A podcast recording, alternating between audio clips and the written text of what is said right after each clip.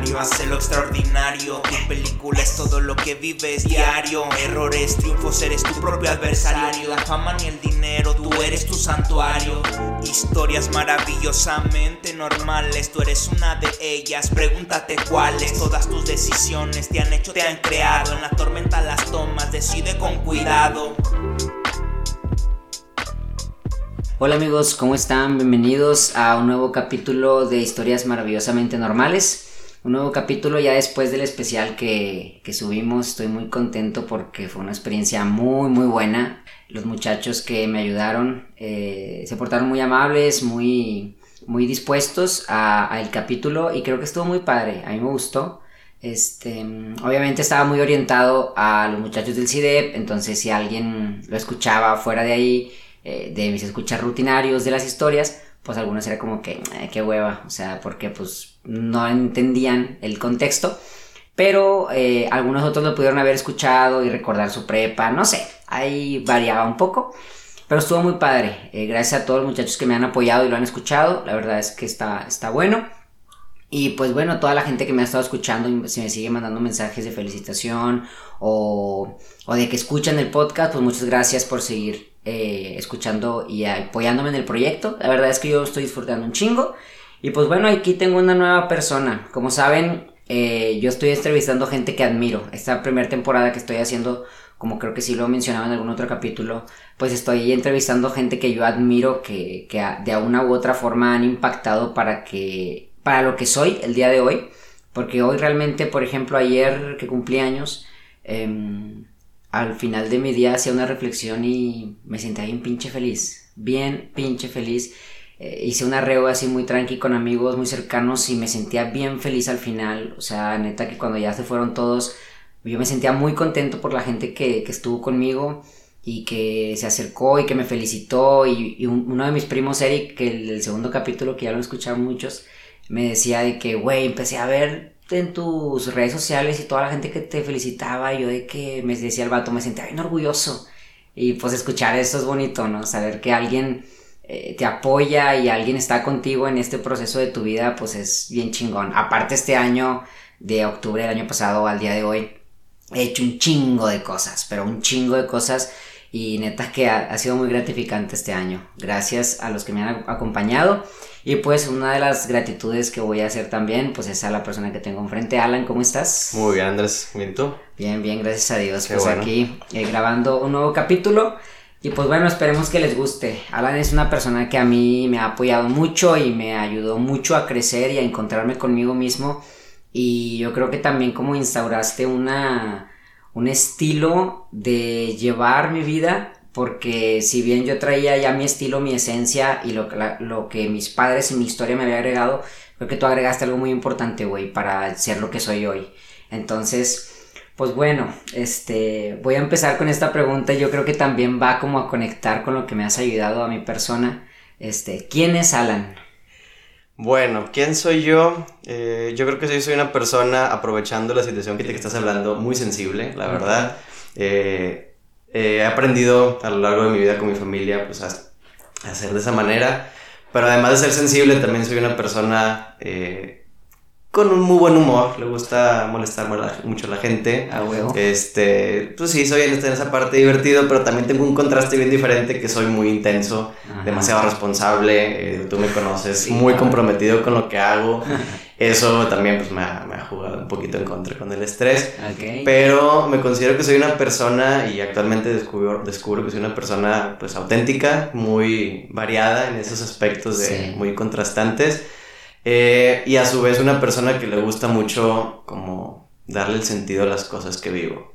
Fíjate que es algo muy interesante, como que nunca lo había pensado, güey. Eres una persona bien contrastante. Sí. O sea, si, yo, si te conoce una persona en un ámbito serio, Después te ve en un ámbito relajado y dice, ¿what? o sea, este? ¿quién es este cabrón? No es el mismo que lo que teníamos así cuatro horas en la oficina. O sea, cabrón, súper diferente. Sí, sí. ¿Te lo ha dicho gente? Sí, me lo han dicho. Y de hecho, ahorita en el, trabajo muchos, pues yo entré de 23 años. Ajá. Ahorita voy a hablar un poquito más adelante, pero eh, muchos me dicen, no, es que yo te veía y bien amable y bien serio, y ahorita no, hombre, eres bien canijo, y yo, pues la verdad siempre he sido, pero pues me aprendo a moderar, obviamente, o sea. Sí, y siempre ha sido las dos, Alan, o sea, siempre ha sido el tranquilo, y siempre ha sido el serio, el que guía, el, el, que piensa, el que saca ideas, e, el, que está siempre como aportando algo positivo a lo que se esté trabajando específicamente. Y cuando ya te sacamos del contexto y ya entramos en un contexto más relajado, más de diversión, más de unas cheves o algo así, cambias. O sea, pero no es que seas diferente, no es que seas diferente, es que es tu esencia y las dos forman parte de ti. Sí, siento que eh, como que me adapto al momento y, y, estoy trabajando actualmente como en ser prudente, obviamente. Ok. O sea, hay veces en que tengo que bajar soy una persona con una, una risa muy peculiar, la verdad. Me, río y me encanta reírme, entonces todos me dicen de que ah, te escuchaste al otro lado de la oficina y yo, pues, me vale, digo, sí, la verdad soy, me encanta ah, el buen humor, este, y, y, a veces me dicen de que, ah, o sea, yo sé, ahorita actualmente sé que la gente a veces piensa que, ay, de seguro es, está forzándola o así. Mm. En algún momento yo le llegué a pensar, pero ahorita digo, no, así soy, o sea, así como tú dices, tengo todo este contraste y la verdad desde chiquillo siempre he sido así, o sea, sí he sido el serio, el responsable, pero también el que hace travesuras, el canijillo, el chifladillo, entonces sí, creo que soy una persona bastante contrastante. Ok, y dentro de tu autorreconocimiento, eh, pues está padre que menciones esta parte donde dices, yo no sabía si la estaba forzando o si no, o si sí, pero me encontré con el que esto soy yo y lo empecé a seguir como dejando fluir.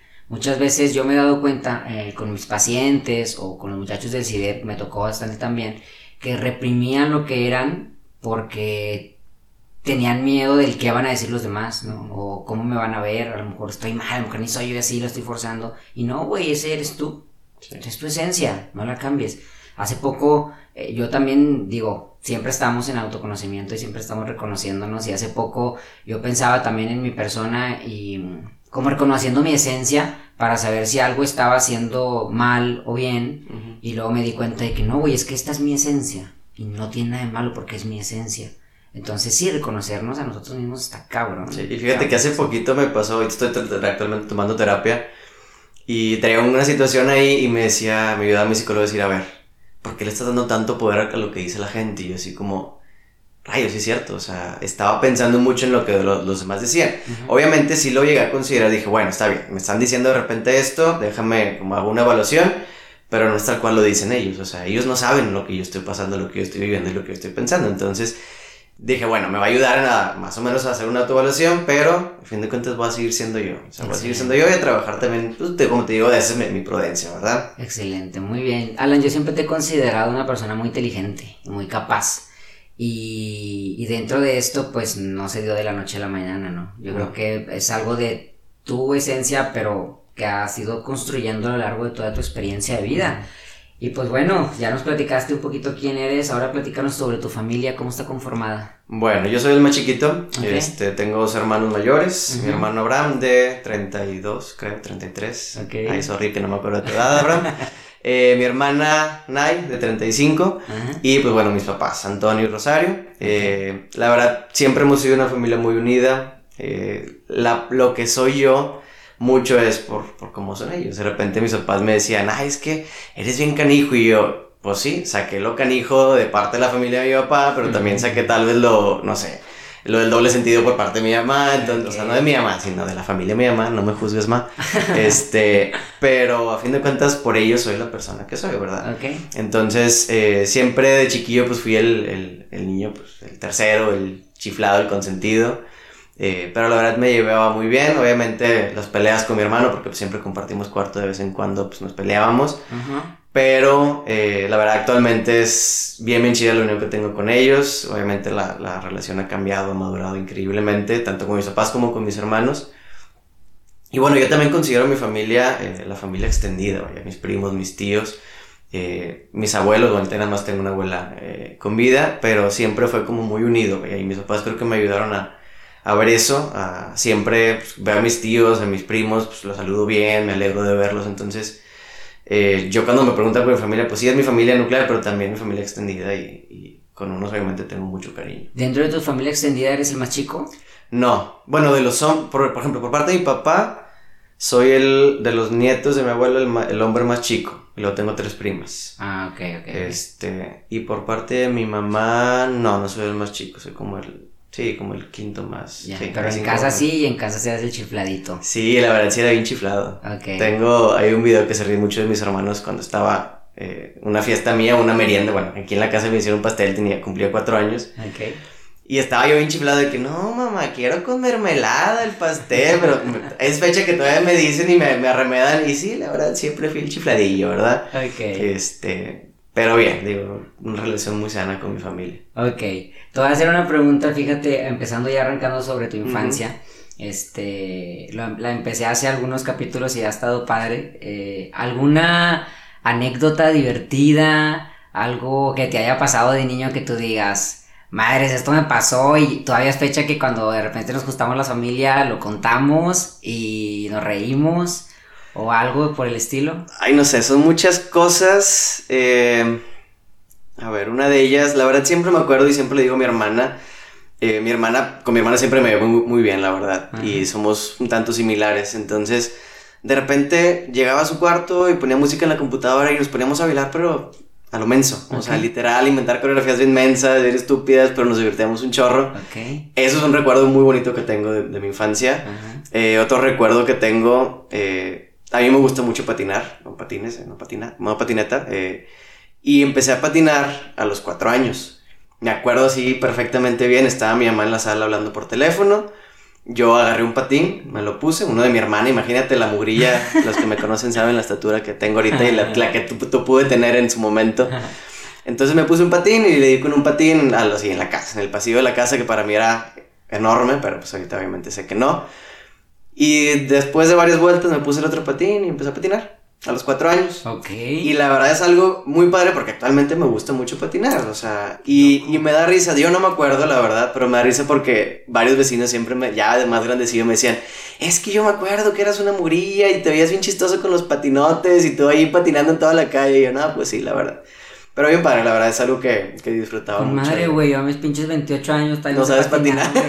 Y yo me los pongo y me Y paro, güey, me paro y le digo a mi hermana, no, no, no, agárrame, güey, agárrame, agárrame. Y me vuelvo a sentar, cabrón. Porque No, sí. neta, no, y, y es uno de mis sueños, güey. Neta Pues de que volada te enseño yo, yo me, siempre veo, voy- cuando voy a fundidora, güey, a correr, güey, en las bicis, veo a la gente en patines y yo, hijos de su madre, quiero patinar como ellos, güey, y quiero agarrarme para atrás y agacharme y la chingada. Pero siempre me da un chingo de miedo. Sí, está bien Entonces chido, un día me enseñas, güey, neta, sí, sí, Sí, quiero aprender. Mamalona. Y damos vueltas y brincamos y todo, sí, claro. Sí, sí, sí. Lo que, piso. Lo que se necesite. No, sí, porque los chingados son seguros. ¿no? Aunque aprendiste de muy chicos y te has metido tus chingados. Ah, claro, sí, porque también de repente, pues andaba la moda, mi hermano o sea, estaba siempre en la patineta y salía con mi hermano y con sus amigos, bueno, con los de la cuadra. Y de repente, eh, por ejemplo, me acuerdo que en HB aquí cerca de la casa traían rampas, no sé qué, de qué. Con madre. Y yo decía, pues bueno, va. Y me aventaba ya más grande, obviamente, me aventaba en las rampas. Me acuerdo cuando iba al parque con mis amigos en patines. Ellos iban en sus bicis o caminando y yo siempre en los patines. Y pues un día se me ocurrió subirme al resbaladero con patines y lanzarme del resbaladero con patines. Y siempre lo hacía. Y lo, o sea, lo chistoso es que el parque, pues es, no, no es de cemento el, el- el piso, era de, de- de tierra, ¿verdad? Ajá. Entonces yo caía y pues ahí medio me equilibraba para no darme la madre y... Pero me encantaba, la verdad. Ok. o sea, ¿Algún madrazo que te acuerdes así mucho? Eh, no tan fuerte, pero me acuerdo una vez, mi hermano había hecho una rampilla así, literal, de menos de 40, 50 centímetros. Ajá. Y yo la brinqué y me caí de, pues, de hocico a fin de cuentas. Y hace cuenta que las piernas se me fueron hacia atrás. Y se me fue todo el aire y sí me... O sea, sí me acuerdo muy bien. No fue fuerte, la verdad, casi nunca me, me hice así muy... ¿Nunca te has quebrado un hueso? Nunca. Güey, ¿qué pedo? Andabas Nunca en me, patines y nunca, te nunca me he quebrado un hueso. Lo más que me hice, me corté aquí debajo de la nariz, me, me partí. Ajá. Me tuvieron que coser, pero no fue patinando, fue por... Y estábamos jugando en la camioneta de mi papá en, el- en la cajuela y Ajá. pues me dio en la madre. No manches, güey. Sí. Por ejemplo, yo nunca me, a mí nunca me pasó eso porque mi papá siempre era bien así de que no, no lo toques, y no brinques, y no te No. subas ahí, la chingada. Yo ¿sabes? nunca hacía nada de eso. Y nunca me pasó nada hasta que ya jugué fútbol y ya hasta los te- pinches 26 años me quebré la clavícula, lo que platicaba con Dani en el Sí. capítulo, güey. Igual él, o sea, él anduvo en la patineta y nunca hasta, Hasta ahora sus pinches poquito. 25. Sí, pues es que la edad, obviamente, uno empieza Sí, a perder. sí, pues ya estamos más viejones. Me acuerdo una vez porque también salí en la bicicleta con mis amigos. eh, pues la, la cuadra que sigue es un poquito de bajadita. Entonces Yo iba en la bicicleta, iba dando vuelta en esa bajadita y de repente un carro y pues choco con la bicicleta con el carro. Obviamente no era tan rápido, pero pues, como que ya no me pasó nada. O me iba, por ejemplo, con mis amigos, eh, no al cerro, pero cerca del cerro, en un parque así de casi creo que de pura terracería. Y en las bicicletas bajábamos hecho madre y la verdad... Nunca Chingón, güey, ¿tuviste una infancia divertida? Sí, la verdad sí. Con madre. La verdad es que sí me divertí mucho en la infancia. No como ahora, güey, que pinches huercos se la pasan en el pinche celular, en las tablets, güey, qué hueva. Y bien chido porque, por ejemplo, aquí en la cuadra, eh, pues salíamos a jugar todos. Yo era uno de los más chicos, este, pero todos los amigos de mi hermano y mi hermana jugábamos a escondidas, votos, a... O por ejemplo, cuando llovía, todos se quedábamos a los charcos que se hacían en la calle, porque pues obviamente en Monterrey en esas épocas no estaban tan lícitas las calles. y estaba padrísimo, o sea, la verdad lo disfruté mucho en mi infancia. lo único que no disfrutaba eh, era jugar fútbol. la verdad, desde chiquito. Nunca se te dio. Y tú me conoces, me acuerdo, mi, mi papá era entrenador aquí en un club deportivo en, en la colonia. Y me metieron, no me acuerdo ni qué edad tenía, yo sé si 5 o 6 años. Me metieron y me acuerdo, en un juego que hubo, yo estaba sentado en las gradas, pero no en las gradas de los jugadores, o sea, en las gradas del público. Y me acuerdo que mi coach me dijo, no vas a jugar y yo no. Porque la verdad nunca me gustó, ¿sí? De repente con mis, con mis amigos, o sea, con los amigos de mi hermano que jugábamos en las retas aquí, pues de repente jugaba y así, pero pues no, no era algo que me que te llamara, la, atención. Y es fecha que tú sabes y no me llama nunca te llamó la atención, güey. Nada. Ok, qué interesante. Sí. Porque la verdad es que todos los huercos aquí en Monterrey, pues yo creo que el 85 o 90% jugamos fútbol. No, no es cierto, no es cierto. Son más los que no juegan. Nada, nada, nada. Yo digo que sí, güey. Bueno, igual 85. 90% igual sí, pero. Yo digo que sí. Voy a hacer una encuesta en Instagram. Dale. a, ver cuántas personas. De, de, en el Instagram del capítulo lo voy a hacer. El día que lo suba. Y voy a decir, ¿jugaste fútbol de niño y te gustaba? ¿Sí? Yo creo que más de la cuestión te gustaba, porque yo sí jugué, obviamente. Pero no sí, me gustaba. o sea, que jugabas y te gustaba, no que jugabas y no te gustaba. Jugabas y te gustaba, ¿sabes? Lo voy a poner. Y vamos a ver qué tanta gente. Güey, te ha puesto una cena. Te ha puesto una cena. Ya, te la voy a poner sencilla. te ha puesto una cena a que más del 70% dice que sí. Ah, no, ahorita dijiste 90. Bueno, bueno, bueno. Vamos a, vamos a modificar. Vamos a mediarle, mediarle. ¿Cuánto? Nada más que sí, creo que como, como 90. 85. 85, va. Si sube de 85, me pagas la cena. Va, ya dijiste. Pues, está, esto de evidencia. Perfecto, muy bien. este, mm, después, eso ya, eso fue durante toda tu primaria y parte de su secundaria. ¿Qué eso qué? Todo lo que has platicado. Sí, este, otras cosas, por ejemplo, en la primaria me acuerdo mucho, siempre fui, como tú dijiste, bien inteligente, bien ñoño. Siempre he sido súper ñoño. En la primaria me acuerdo casi, o sea, sí estudiaba venía a la casa y tenía examen y estudiaba, mi mamá me iba a estudiar, pero siempre me iba bien. Literal, mi mis calificaciones de primaria es 10 perfecto. Todos los 6 años de primaria. Saqué primer lugar y todo lo demás. Y yo, yo la verdad no me acuerdo mucho de, de, pues nunca batallar en la escuela, la verdad. Y a pesar de que fui muy ñoño, muy intenso, nunca era una persona como tímida o retraída en la primaria. O sea, era una persona, por ejemplo, me encanta mucho bailar, tú lo sabes, y desde primaria, desde, desde o sea, empecé en las asambleas y bailaba. Hay una anécdota bien chistosa que me pasaba en la primaria. Había una, un baile que hicimos en segundo grado, según recuerdo, vestido de payasito y era una canción, los, para los viejitos entenderán, Venga Boys, la de Open Down. Okay. No la voy a cantar obviamente, pero búsquenla ahí en Spotify. y pues empezaba a bailar y bailamos en una asamblea. Y me acuerdo que todas las chavas de sexto, que es que baila bien bonito ese niño y no sé qué, y chuleándome. Ah, no te miento, bailamos tres años seguidos esa canción con el mismo vestuario. y todos fue de que, ay, tú eres, en sexto me decían, tú eres el niño que bailaba en la de Open. Y yo, sí. Obviamente todos los demás bailaban también, pero pues yo estaba al centro y todas. ¿Resaltabas? resaltaba, la verdad, y siempre me gustó bailar. O sea, la primeros años de primaria era, no, los últimos años de primaria era folclore es fecha que ahorita es un sueño frustrado que quiero meterme a un ballet folclórico. El que sepa, por favor, pásenme algún contacto. Este, porque me gusta mucho y, y, también trae historia, cuestión de familiar, de mi papá y de mi abuelo. Este, que les gusta toda esta parte de, del ballet, o sea, el baile folclórico, la música mexicana. Entonces, este, o sea, la verdad, la primaria sí la disfruté. En sexto me acuerdo, nunca me consideré un líder así de que sí, voy a ser representante de grupo, pero en sexto se me ocurrió a mí decirle a la maestra, si ah, quiero, queremos bailar en la graduación, o bueno, bueno, no había graduación, para la entrega de papeles y hacer un baile nosotros, porque ahí nos dejaban bailar música que no fuera folclore. Okay. Entonces dijimos, vamos a bailar algo más, o vamos a cantar, entonces estábamos en sexto y organizando todo. O sea, bien padre, la verdad. Este, y al final, pues bueno, estuvo un tanto difícil el que, pues, de, de ese colegio se quedaron muchos de mis amigos Y yo me iba con muy pocos a, a otra, a una secundaria, ¿verdad? Una secundaria diferente. Este, pero la verdad la primaria, bien, a excepción de cuando jugaba fútbol, la verdad nunca me gustaba jugar fútbol y pues era clase de deportes, tenía que hacerlo. O a veces que nos ponían a correr, eso sí me gustaba, pero lo demás, la verdad no. Chingo. Sí. Y la verdad me acuerdo mucho en primaria que muchos decían de que no, pues ¿cuántos goles has metido? Hasta quinto y sexto metí un gol, creo. Uno, dos a lo mucho en toda mi primaria. Y pues para la gente que jugó, yo creo que más de 100, no sé. Sí. Pero sí, esa parte me generaba a veces un poco conflicto de, pues chingüetas. ¿qué, Ok. está, qué está pasando aquí? Ok, muy bien. Y ya saltaste a la secundaria. Así es, Y digamos que ahí empieza un poquito, pues las complicaciones de la adolescencia. Sí. Ok. Eh, pues, o sea, la verdad, la adolescencia creo que todos hemos pasado. Unos los hemos vivido más eh, compleja que otros. Pero sí, yo creo que mi adolescencia. No, ahorita, ahorita con una visión ya más madura, no puedo decir que fue muy mala. Pero yo en ese momento la veía muy mala y la veía muy, o sea, pues no sufría, pero bueno, sí, le, le sufría un poquillo, ¿verdad? Eh, bueno, voy a empezar a platicar que ya ni me preguntaste. Los que me conocen, digo, saben que soy una persona, pues, de estatura baja, ¿verdad? Digo. Según el promedio, ¿verdad?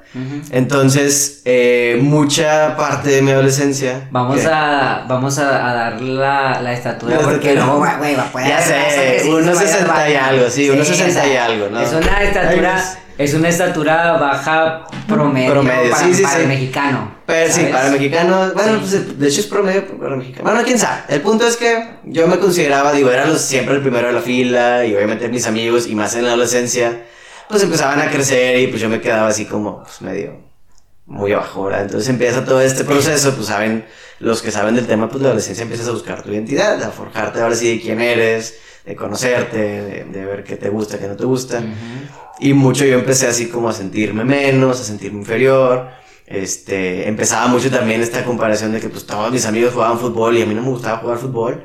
Este, y yo, por ejemplo, ya en secundaria no me obligaban, entonces me iba, platicaba con los que no jugaban fútbol o con las mujeres. Entonces, quiero o no, eso generaba en mí un complejo de chingüetas, que van a pensar de mí. Este, todos están haciendo cosas que, que, por ejemplo, típico, que mis amigos empezaban a fumar, empezaban a tomar. Y yo la verdad siempre me considero una persona, pues, pues muy centrada en ese aspecto. Este, Gracias a qué? gracias a que... A tus papás. Yo creo que sí, gracias a mis papás. También mi personalidad, como te decía, es mucho esta responsabilidad, digo, tú me conoces. Sí. Y eh, yo creo que aquí también entra, pues en la primaria estuve en un colegio católico. Ok. Entonces yo creo que también entraba, no tan conscientemente, pero sí entraba la cuestión de los valores, de cuidarme. Y la verdad sí, siempre me cuidé. O sea, yo era que le decía a mis amigos, "¿Es que ¿para qué fumas? O sea, se escondían. O, por ejemplo, había una persona aquí en una tienda cerquita que, que le tiraban, o sea, le tiraban carro y los perseguía por toda la colonia. Y cuando decían, ándale, vamos a gritarle al chorel, se llamaba. Y yo, pues, no, no quiero. O sea, la verdad, siempre mi, mi personalidad fue un, pues, no hagas el mal a nadie. Ujú. este, no hagas el mal, no hagas cosas que te hagan daño. Ujú. Este, y la verdad creo que eso es mucho de familia y mucho de mi persona, la verdad, o sea, porque sé que hay muchas familias que es, es- ándale, no hagas esto, pero también a la gente le vale, ¿verdad? Ok, pero a pesar de que tú te juntabas, por ejemplo, con tus amigos y ellos hacían ese tipo de maldades, entre comillas, porque al final de cuentas es parte como de la adolescencia también, Sí, sí, sí. este, mm, tú nunca lo sufriste. No. Nunca Y me ponía sufriste. firme, o sea, la verdad me acuerdo una vez que estábamos en el parque, según yo estaba como en sexto, no lo voy a quemar, no se preocupen. Este, y se iban ellos al, al fondo del parque para fumar, Ajá. Y yo me quedaba en los columpios, güey. Dije, porque no quiero, pues no quiero, la verdad, no me interesa. Entonces, eh, decía yo, pues bueno, voy a permanecer firme. Obviamente, una parte me decía, pues chingüetes, estoy aquí solo, pero otra parte era como, pues voy a permanecer firme lo que Pero te y te respetaban, discúlpame. Sí, la verdad es que sí me respetaban. O sea, de repente de que, ah, no seas culo, ah, se Sí, la va y la no sé qué, pero la verdad, como que mi firmeza al decirle, sabes que pues no lo quiero hacer, hacía que me respetaran muy Fíjate, a bien. mí me pasó muy similar. O sea, yo Ujú. también, por los valores de casa y por mi personalidad, pues también yo, mis amigos de repente empezaban a hacer ese tipo de cosas. A mí nunca me llamaban la atención. Incluso a mí me pasó, cuento la historia así rapidito, de un huerco de mi edad, un poquito más chico, a lo mejor un año más chico, que se juntaba en mi colonia y era muy reconocido porque a los huercos les ofrecía droga. O sea, literal, les ofrecía marihuana. Y, y yo iba por ahí caminando y luego me, una vez sí me dijo de que, eh, sobres. Y yo, no, gracias. Y se cagó. Se enojó porque pues le dije así muy Y nadie lo tajante. rechazaba. No, entonces se enojó y como que me la hizo de pedo. Y yo fui de que, pues, ¿qué, qué te pasa, no? Entonces me seguí mi camino Y después me volvió a decir, le dije que no, me empezó a gritar de que, eh, pinche culo y que no sé qué. Y pues yo seguí mi camino y como que vi vio que no lo peleé y me respetó y nunca me volvió a, así como a ofrecer. Y siempre he tenido también esa parte. Y digo, yo también los que me conocen todos, eh, yo también estoy chaparrito, pero igual nunca sufrí así de esa parte, ¿no? Pero entonces, tú mismo, eh, ¿Sentías algún tipo de complicación por tu estatura? Sí. ¿Tú solo? O sea, la verdad yo solo me echaba tierra, este... Era mucho por la comparación social, o sea, veía a los demás y, decía, es que yo no soy así, yo no estoy más alto, yo no hago esto, entonces empezaba esa comparación y me empezaba a sentir menos. Cuando ahorita, como te decía, si me pongo a pensar, en secundaria tampoco tenía motivos para, para sufrirle. ¿Por qué? Este, como quiera, era una persona que siempre se la pasaba sonriendo. En los bailes de la secuera, de los pocos hombres que bailaba, a mí me encantaba. Me iba muy bien, la verdad. Digo, tal vez no como en primaria, porque ya de repente me, me, dio. No me dio flojera, pero pues me valía un poquito más. Pero de 90 no bajaba. O sea, siempre me fue bien. Estuve los tres años en, en, secundaria en teatro, este, y era una persona pues, que la armaba, o sea, tenía muy buenas habilidades y todo. Pero pues obviamente en esa, en esa comparación social de que el otro hace esto, pues yo me empezaba a sentir menos, me empezaba a sentir como, como no pertenezco aquí, ¿verdad? ¿Cuáles eran las cosas más grandes que te comparabas? ¿Era la estatura? La más, yo creo que la estatura y la cuestión esta de eh, que ellos hacían cosas eh, ya de gente más grande y yo no me atrevía, o sea, cosas así. O sea, a pesar de que no te atrevías y tú sabías que atreviéndote, digamos, dabas el saltito y listo, no te atrevías como No, no lo hacía. ¿Qué, ¿Qué, te hacía no atreverte? Es que te lo juro que mis valores siempre han estado bien arraigados. Este, ahorita que estaba, se me vino un recuerdo, me acuerdo en, la, en el kinder. Ajá. Estábamos pues en el recreo y había un columpio que no estaba funcionando y arriba tiene una lona. Este, y mis amigos y yo se nos ocurrió echarle tierra a la lona. Entonces me acuerdo que entrando pues la maestra nos regañó y nos puso al frente. Y es algo que tengo muy guardado y sé que eso influyó mucho en ser una persona responsable, que no hiciera maldad, porque no me gustaba, no me gustó que me habían regañado y que me habían puesto enfrente de, de los del salón, ¿verdad? Ese creo que fue de mis peores travesuras en la vida. Sí, de repente estoy un poco aburrido en eso, pero este, yo creo que hay elementos, aparte de mi personalidad y lo que traigo en genética, que me permiten, o sea, que me influyeron en ser esa persona. Fíjate, hablando de un conductismo simple, muy, muy, muy simple, porque hay muchas cosas alrededor que también influencian, pues esta es la parte del castigo que obtuviste que no quisiste volver a presentar, ¿no? Así es. Y obviamente dentro de tu comportamiento, por ejemplo, en, base a la responsabilidad que ya hablabas, pues obtenías un reforzador al ser responsable. Ese reforzador te hacía volver a presentar la conducta, ¿no? o sea, era como que pues otra vez. Entonces volvía a presentarse y volvía a presentarse, pero aunque te causaba un conflicto interno no hacer cosas que los demás hacían, no lo terminabas haciendo. Y fíjate que qué loco. Así es. Ok, y eso te fue afectando mucho, mucho, mucho durante toda esa etapa. Sí, sí me fue afectando. Este, ahí traía varias cosillas personales que la verdad decía yo, es que pues yo no soy así, no valgo. Pues, típico adolescente, ¿verdad? Pero sí, sí le sufría y sí pues, me sentía, me empecé a sentir, yo creo que fue más... Te digo, ahorita ya lo veo y digo, pues no, no fue tanto, la verdad. Sí, sí tengo momentos buenos en la secundaria, los bailes y todo eso, ¿verdad? Pero sí, eh, si yo pudiera, pues no cambiarlo, pero si yo pudiera hacer algo, si, si yo pudiera hacerle algo con una persona, que de hecho es prácticamente lo que yo hago con mi, profesión, pues me gusta mucho influir en esa edad para que no pasen por lo que tal vez yo puedo pasar, ¿verdad? Okay. pasar. Ok, perfecto. Ya eso iremos tocando un poquito más adelante. Después, ¿te fue afectando un poco? ¿Entraste a la prepa? Sí, en la prepa sí, yo creo que fue donde más me afectó. Ok.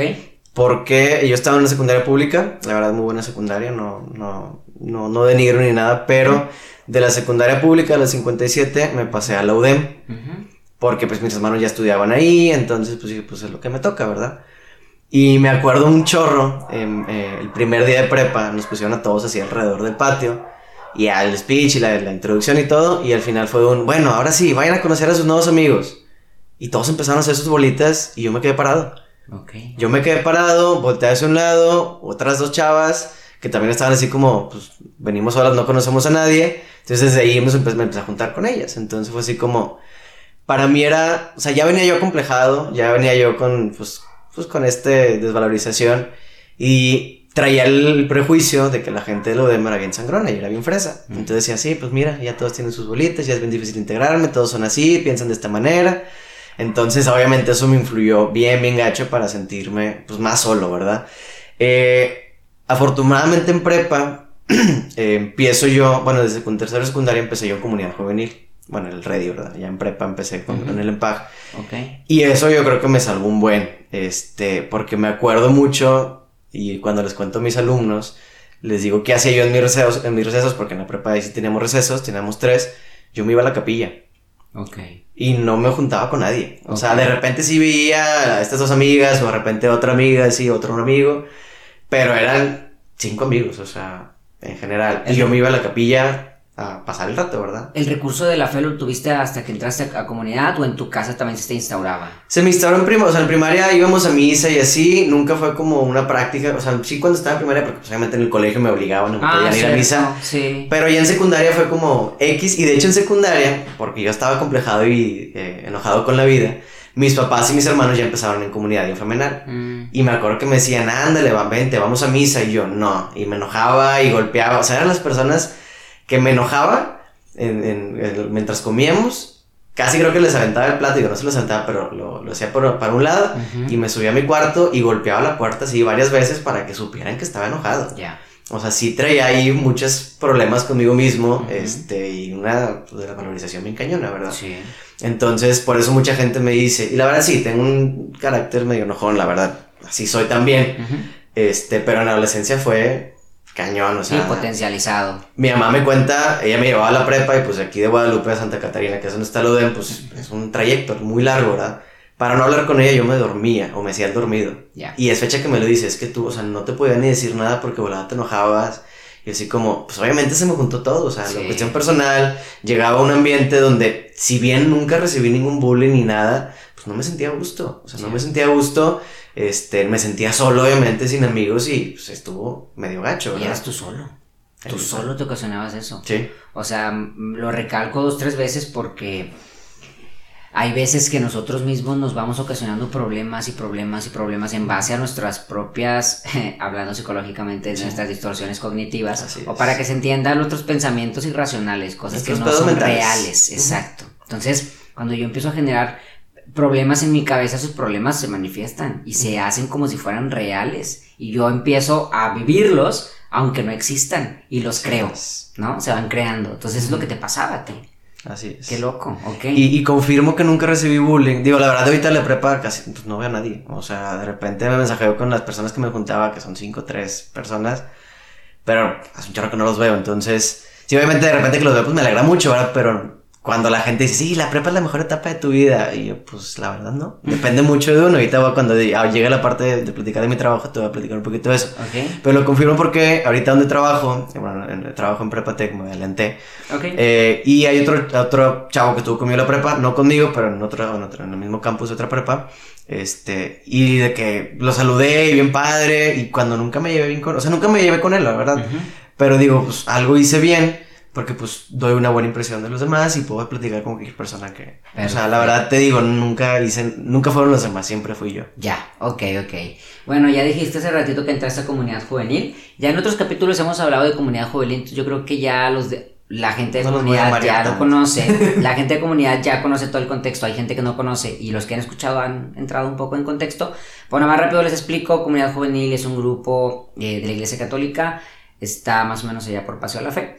Este, en donde hay una formación integral de los muchachos. eh, van teniendo la experiencia de vivir en donde van viviendo un, un- un crecimiento en la fe y un proceso donde van conociendo a Dios y pues se van conociendo mucho ellos mismos. Realmente es. que comunidad juvenil es una herramienta muy buena este, y tú estuviste ahí. ¿De qué manera Así te es. impactó? Fíjate que al principio no quería entrar. Digo, ya toda mi familia estaba, mis papás, mis hermanos, algunos primos, algunos tíos. Yo estaba todavía en tercero secundaria. Y me acuerdo que el día del ready, me dijo hermano, ándale, ve. Y yo es que no puedo, tengo ensayo de teatro. Ok, El ready es el, es el primer Sí. retirito que va a la es raza, como una ¿no? introducción y el, un requisito para que puedas entrar a la comunidad.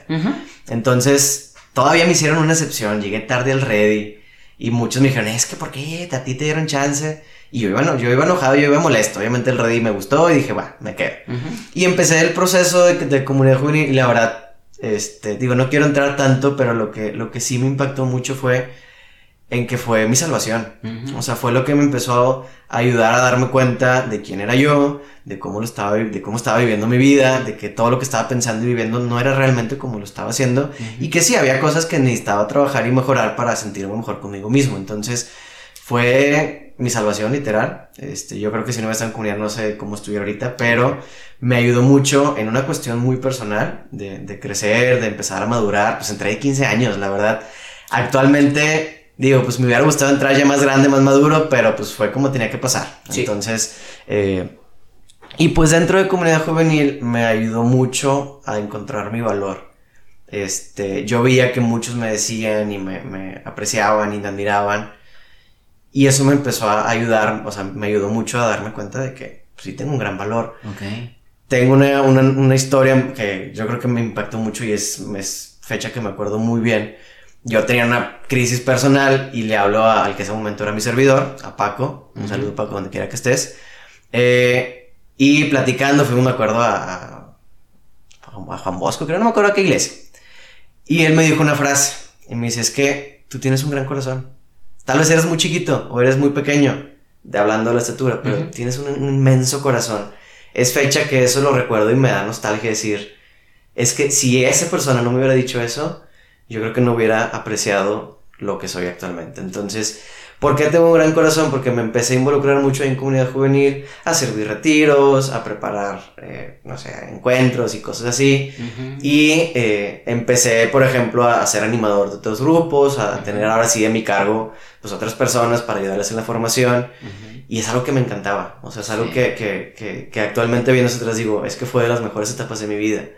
Y te digo que fue mi salvación porque pues en la prepa, pues ahora no tenía amigos, pero acá en comunidad juvenil empecé a tener un chorro de amigos y muy diversos, no nada más de prepa, sino gente mayor que yo, no menor porque era yo uno de los más chicos, chicos, pero sí decía yo, pues qué padre, me estoy dando cuenta que puedo llevarme con gente pues, muy grande que yo y, y tengo muchas habilidades, muchas cosas muy buenas y aunque en la prepa no me la pase bien, pues tengo este, este lugar donde es mi, mi, lugar seguro, ¿verdad? Sí, sí, era un lugar seguro, eso era lo que era. Y te, ayudaba, te ayudó mucho a desarrollar habilidades sociales. Sí, bien cañón. Yo creo que desde secundaria me ayudaron a desarrollar habilidades sociales con el teatro y con la poesía coral.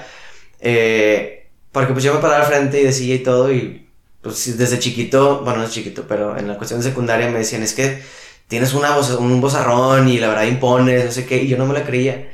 Y me acuerdo una vez, y eh, había ahí en comunidad juvenil una asamblea, o no, era, estábamos evaluando así todo, entonces había, no nada más de comunidad, también los, los matrimonios de familia, seminaristas. Y hicimos una dinámica de un tema y tenía que pasar a alguien a explicar. Entonces paso yo a explicar y pues como si nada, la verdad. Yo decía, pues es algo que ya he estado venido haciendo, ya vengo haciendo, era animador. O no me acuerdo si en ese momento ya era servidor porque fui como haciendo más cosas ahí en otros grupos. Y me acuerdo que al final mis papás me dijeron, es que nos están felicitando un chorro porque mis papás estaban ahí en ese mismo lugar.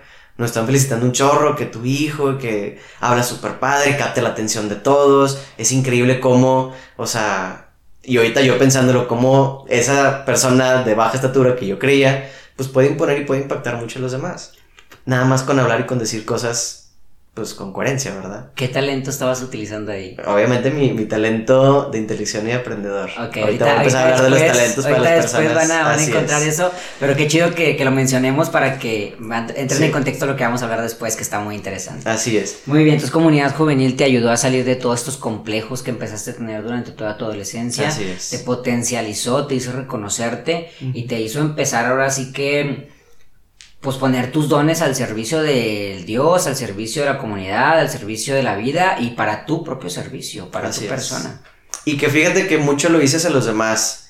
Y es algo que me afectó en su momento, porque eh, actualmente, es algo que también les digo a mis alumnos, que me dicen, es que me gusta mucho ayudar. Ok, ayuda, pero también o déjate ayudar, o siéntete amado, o trabaja en ti. Porque muchas veces yo me desvivía por los demás y me dejaba a un lado y, y me frustraba y entraba en crisis. Entonces sí es un equilibrio que aprendí muy tarde, la verdad, pero la verdad si no hubiera estado ahí eh, como animador, como servidor, este, no hubiera aprendido. Ok.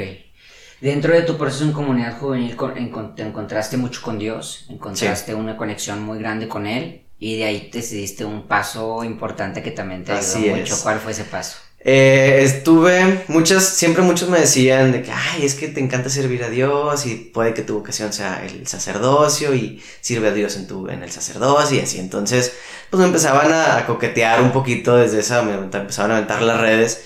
Y yo pues en, esta, en este proceso y decía, pues es que sí es cierto, me gusta servir a Dios, me encanta hacer lo que hago, ayudar a los jóvenes, a los chavos y preparar todo. Entonces, pues sí, muy probablemente eh, soy de aquí, ¿verdad? Yo estaba ya, estaba en, en, en, carrera, había terminado la prepa y yo había entrado en ingeniería civil, porque pues siempre fui bueno para matemáticas, para física, mi papá ingeniero, mi, mi hermano ingeniero, decía yo, pues eh, soy de aquí, ¿verdad? y no lo veía tan mal, decía, pues eh, me puede dejar dinero, está retador. Yo me acuerdo que me gustaba mucho lo que me ayudó a decidir es, porque empezando a investigar la carrera de que no, también son las personas que diseñan las montañas rusas y yo, uy, qué chido. Ah, huevo. Entonces eso fue de que, y empecé yo a tratar de convencerme de que sí, yo cuando hago un edificio y todo lo demás. Entonces entré en ingeniería civil, de lo de me pasé al TEC. La verdad, ahí confirmo que o sea, ya era una persona muy, muy diferente, porque la verdad no batallé casi nada en, en tener amigos. No era tan social como otra gente que le habla todo el mundo, pero pues la verdad sí pues hice buenos amigos en ese momento, ¿verdad? Ya, ya casi no los veo, de hecho, de hecho hace un chorro que no los veo, pero, este, me, me, o sea, me, fue un contexto nuevo que yo decía, pues va, voy con todo y adiós complejos, ¿verdad? Okay. Entonces, en el segundo semestre de Ingeniería Civil, yo me voy de misiones en Semana Santa con Comunidad Juvenil. ¿Cuántos años tenías ya ahí? Tenía 19 años. Okay. Sí, sí, 19 años. Me voy de misiones y ahí fue donde dije, ya, o sea, ya no me puedo sordear, vamos a intentarle por acá. Este, Obviamente fue algo bien chido, bien chistoso, eh, avisarle a mis papás, porque les avisé, no les pedí permiso, les avisé que, que me iba al seminario. Ok. Obviamente mi papá no quería, o sea, era como, no, no, no, o sea, él tiene ahí sus creencias, mi mamá pues sí, mucho llanto y no lo aceptaba, pero pues los dos ahora fue como un, a lo que tú decides, a fin de cuentas digo, eso agradezco mucho que me hayan dado la oportunidad, aunque era en contra de su voluntad. Entonces estuvo bien difícil para mí porque yo decía, o sea, yo les dije primero a ellos, y luego después, no me acuerdo si le dije a mis hermanos, o ellos le dijeron a mis hermanos, o yo les quería decir a mis hermanos, pero ellos de que no, es que Alan y así. Y decía, es que, a ver, también es un proceso difícil para mí, no lo hagas tan público. Como al mes, todavía no entraba, pero como al mes de que les dije, fallece mi abuelo paterno. Ok. Entonces, este, la verdad digo, en cuestión de muertes no he tenido tanto problema. Era mi, la primera persona cercana que fallecía y no sufrí mucho, digo, sí, había mucha nostalgia y mucha eh, tristeza, pero tranquilo, ¿verdad? Pero me acuerdo mucho en el velorio, todos llegan de que, ay, ya me dijo tu mamá que te has metido al seminario, y todo el mundo y yo, mm, chingüetas, o sea, chingüetas, yo no quería esto, ¿verdad? Pero bueno, a fin de cuentas también entiendo que era el proceso que tenían que seguir ellos para aceptar y que su hijo sí iba a ir, ¿verdad? Sí, ellos necesitan descargar en algún lugar. Entonces, este, pues me voy al seminario, eh, una decisión que, la verdad, yo no estaba tan seguro de, querer ser sacerdote, la verdad, y es un momento que digo, no, ni de chiste. Pero la parte esta de servir a Dios y hacer algo por los demás decía, claro, soy yo completamente, ¿verdad? Entonces dije, pues soy de aquí, ¿verdad? Entro, como a las dos o tres semanas, fallece mi otro abuelo, mi abuelo materno, perdón. El primero que falleció fue mi abuelo materno y el segundo fue mi abuelo paterno. Okay. Y ahí estuvo bien padre porque, pues obviamente yo estaba en el seminario, me dieron la oportunidad de salirme porque mi abuelo pues, vivía en General Terán, entonces me fui, fue en Montemorelos el, el velorio. Y platicando bien padre, platiqué muy padre con mi papá, cuando nunca, nunca hubo un enojo en ninguno de ellos de mi papá, este, pero no me iba muy bien con él, o sea, no había mucha, no hay mucha química, honestamente, no había mucha química en ese momento. Entonces, a partir de ese momento empezamos a buscar como cosas que nos unieran, la verdad, fueron pláticas muy, muy padres, muy interesantes. A mi papá, pues obviamente sí le pegó mucho la muerte de su papá. Entonces, pues yo estaba ahí como apoyándolo y el que, el que él viera que pues yo tenía la capacidad de apoyarlo en esa situación fue como un, wow, o sea, valorar lo que, lo que es mi hijo, ¿verdad? Entonces, estuvo muy padre, eso me empezó a ayudar. Pero, en cuestión personal, eh, pues para los que saben de esto, yo, yo creía mucho que la vocación, o creo mucho que la vocación, eh, en cuestión de, de, la fe, pues es algo que Dios te da la libertad de elegir para poder vivir en felicidad. Entonces yo me di cuenta, este, y fue un jueves que estaba platicando con mis papás, yo venía pensándole, pero el jueves me, me visitaban mis papás, y en una parte me decían, ¿y eres feliz o te sientes libre? Este, y hoy la verdad decía, pues la verdad no, y ya les dije todo lo que venía pensando.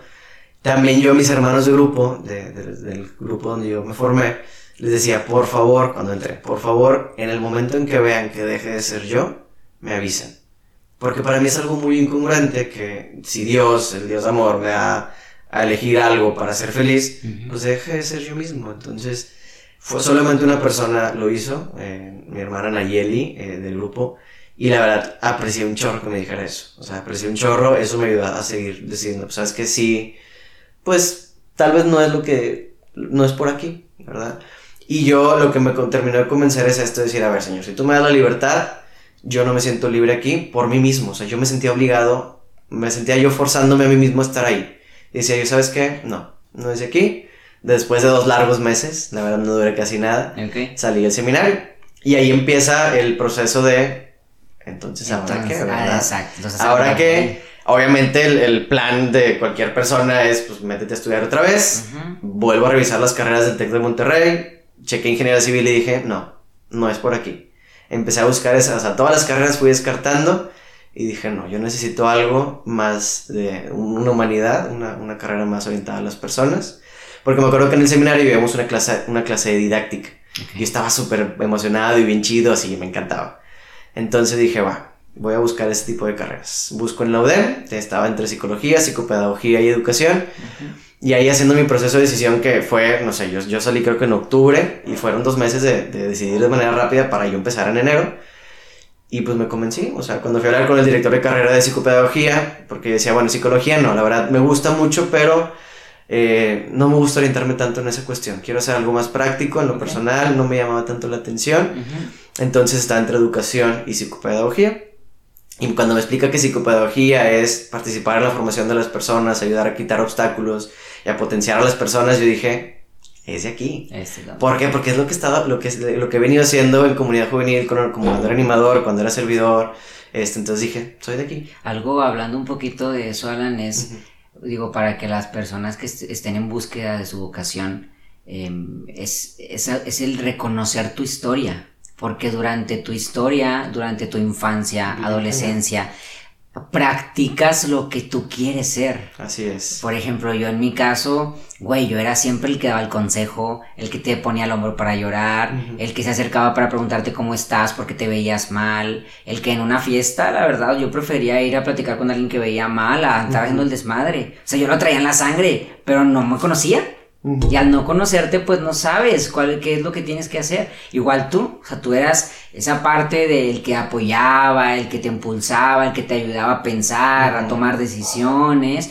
Y a final de cuentas eras, eras eso, de, de, estudiar psicopedagogía. Y desde chiquito, o sea, porque pues, si me baso nomás en la comunidad, dije, ah, pues bueno, estudio psicología, pero me acuerdo mucho de chiquillo, con los amigos que me juntaba, que desde la otra cuadra, este, me venía a buscar a mi amigo de que, oye, Alan, ayúdame, es que tengo tarea que hacer. Y siempre le ayudaba con la tarea. Yo es que, ¿por qué no entiendes? Le enseñaba y le explicaba y era todos los días ayudarle a hacer la tarea y la verdad me encantaba. Y siempre fui ñoño con la, con la escuela, entonces dije, tiene que ser algo relacionado con la educación, sí o sí. ¿Talento? Talento aprendedor. Aprendedor. Así es, ahorita hablamos de los talentos. Entonces, entro yo a la carrera, obviamente fue un shock para mí cuando le pregunté al director de carrera, bueno, ¿y cuántas personas hay? Me dicen, ah, pues hay como 90 mujeres y un hombre. Y yo, madres, a ver, entonces entra obviamente la duda de es una carrera para mujeres y yo, y ya me dicen, mira, la verdad es una carrera para hombres y mujeres. La ventaja es que tienes un campo laboral más amplio tú como hombre tal vez, vas a tener menos competencia, entonces, dale, entonces empiezo a estudiar la carrera, obviamente la carrera, pues había dudas porque empezaba a escuchar a las compañeras, porque tuve puras compañeras a lo largo de la carrera, de que, ah, sí, quiero ponerme kinder, quiero trabajar con los niños y no sé qué, y yo, no, qué flojera, no quiero trabajar con niños. Y muchas veces y mucha gente todavía cree que la psicopedagogía es para niños, cuando no. La psicopedagogía es eh, enfocarte en el aprendizaje, en la formación de las personas, cualquier tipo de persona. Entonces yo siempre estuve firme, ¿sabes qué? Quiero enfocar mi carrera a jóvenes. Y fue bien difícil, ¿por qué? Porque muchas de las clases, como la mayoría quieren trabajar con niños, están enfocadas en niños. Entonces, cualquier oportunidad de alguna tarea, de algún proyecto, yo lo enfocaba en jóvenes. Cuestión de orientación vocacional, cuestión, por ejemplo, de la cuestión emocional en jóvenes, capacitación a adultos, entonces lo fui enfocando mi carrera. Había días en que decía, sí será la decisión correcta, pero conforme avanzaba decía, la verdad sí me está gustando lo que estoy haciendo, iba confirmando de que, de que sí era por ahí. ¿Qué te motivaba a, elegir jóvenes? ¿Por qué jóvenes y no niños? Por todo lo que, lo que viví en comunidad. O sea, y también en esta parte, que lo comentabas hace rato antes que empezamos a grabar, yo me di cuenta de que si alguien hubiera, y sé que hubo personas, pero yo tal vez no, lo, no fue como a mí me funcionó, pero si alguien hubiera estado a mí en mi adolescencia y que me hubiera dicho algo específicamente, mi adolescencia y mi perspectiva pudo haber cambiado bien diferente. Entonces, eh, parte de mi propósito nació de ahí, de esa crisis o de esa cuestión personal que, que fue difícil para mí. me llevó una idea así de que a mi cabeza impresionante que tratamos de, tratamos de ser quien no fue alguien con nosotros. No sé si lo dije bien, pero... Sí, sí, sí. O sea, como nosotros no recibimos algo, lo tratamos de hacer con los demás. Digo, yo, tú sabes, también a mí me encanta y cuando mis compañeros, mis colegas saben que mi vocación en cuanto a mi profesión está muy orientada al ser terapeuta de jóvenes y una de las cosas que más me apasiona es ser dar orientación vocacional porque a mí se me complicó esa parte, ¿no? Y yo nunca tuve a alguien que me orientara, tú, tú, estuviste muy cercano conmigo todo ese proceso, güey. Y, y, yo nunca tuve a alguien que me orientara. Y yo por eso lo hago, y tú igual, ¿no? Así es. Ok, Entonces es parte, de mi, es, parte de mi propósito, de hecho, nace de esa, de esa necesidad que yo tuve y decir, no quiero que pase, no quiero que vuelva a pasar con los adolescentes. Obviamente es difícil porque obviamente la gente vive complejada, pero lo que puede hacer. Ok, fuera de esta parte, Alan, que mencionabas de que estaba muy orientado a los, a los niños y que tú buscabas cualquier escape para hablar de jóvenes dentro de tu profesión, ¿qué más, cómo más disfrutaste tu carrera?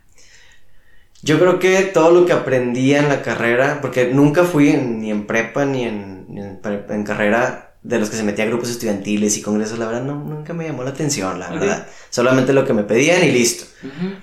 Porque yo todo lo, lo, lo, lo, volcaba en comunidad juvenil. Entonces, en comunidad juvenil, tú sabes, yo me acuerdo cuando era servidor y preparaba un tema, era, a ver, ¿qué quiero que aprendan estas personas? No nada más quiero que, me, que se aprendan la Biblia, no, es de este pasaje bíblico ¿Qué, ¿qué, otras cosas pueden sacar? Entonces armaba todo un plan de cómo hacerlo, además de los, tú sabes que siempre fui bien rebelde, no sé, los retiros, nos daban el, formato de cómo tenía que ser y yo, a ver, no, Hay que vamos a darle un propósito, un objetivo, esta estructura, paso A, paso B, paso C, entonces todo lo que aprendí en la carrera, de lo, lo básico más bien, lo volcaba en comunidad juvenil. Entonces, eso era lo que disfrutaba en la carrera. Nosotros como, discúlpame que te interrumpa, la verdad es que quiero agregarlo. Nosotros como grupo 101, o sea, Alan fue a mi, Alan fue mi servidor, se le llama, que es como el guía, el que los ayuda a ir orientándolos y los forma en el camino. Y yo creo, y yo creo que mis hermanos eh, no me dejan mentir, fuimos muy agraciados, güey.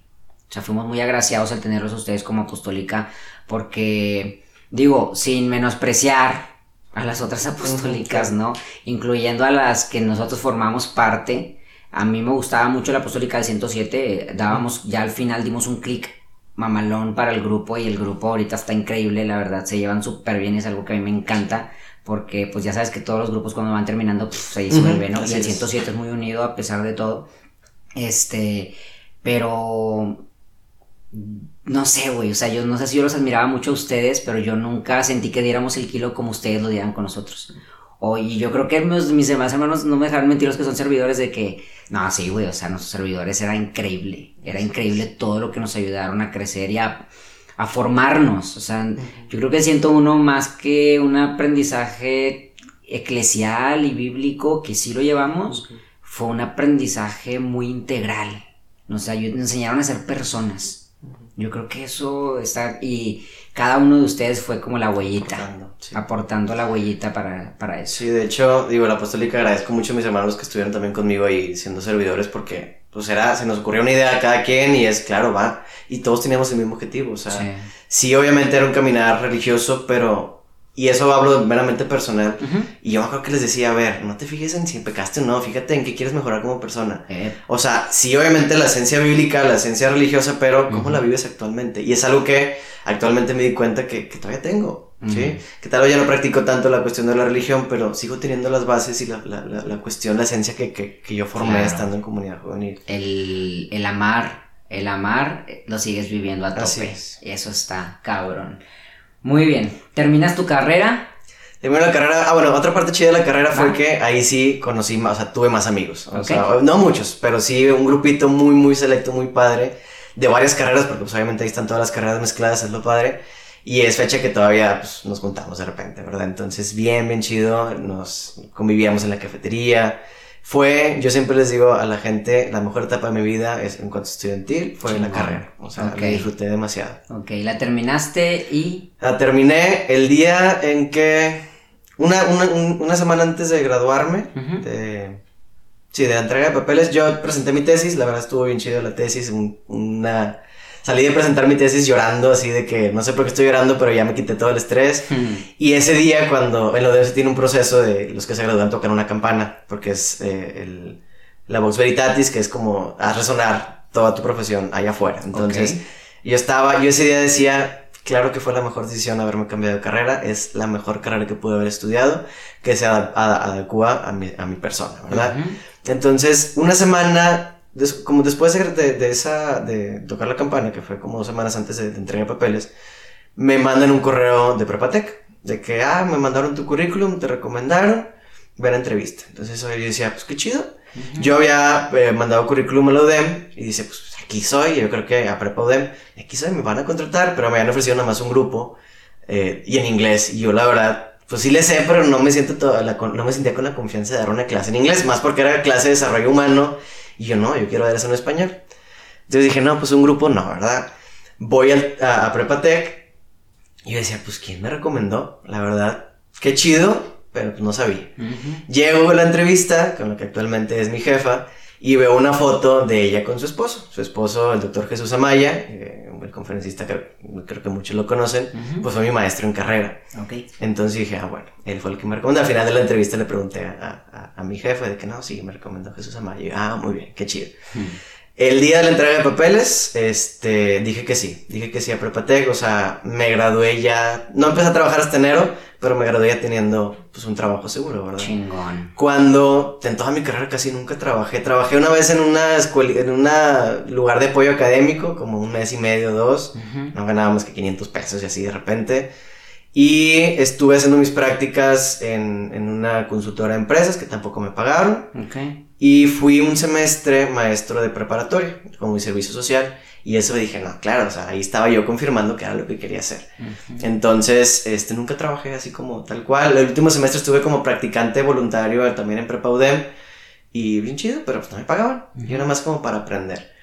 Entro a Prepa Tech y fregua. O sea, y de hecho no me, no se habían abierto de grupos que me habían prometido, pero me, me, asignaron otra, otra responsabilidad, pues para, por mientras, para mantenerme, ¿verdad? Y, la verdad, pues ya llevo casi cinco años ahí en Prepa, en Prepa Tech y es un lugar, soy profesor tutor ahí, eh, básicamente me encargo, lo mismo que sea en comunidad, sin la religión. Exacto. De ver la formación de los chavos, este, de ayudarles a que se adapten a la prepa, de ver la cuestión académica, de cómo ayudarles a, desarrollar estrategias para que aprendan mejor y también de ver cuestiones emocionales, de hoy sabes que es que no me siento tan integrado, es que fíjate que estoy pasando por esto, entonces estoy en ese proceso de ayudarlos y motivarlos a que busquen ayuda, a que encuentren estrategias para que puedan sentirse pues valorados como personas, ¿verdad? Que es básicamente lo que comentábamos hace rato de, de, mi, de mi propósito de ayudar para que la gente no pase tal vez un poco lo que yo pasé. Ok, muy bien. Después estudiaste una maestría. Sí, ahí mismo, este, yo agradezco mucho ahí a, mi trabajo que me pudieron facilitar el,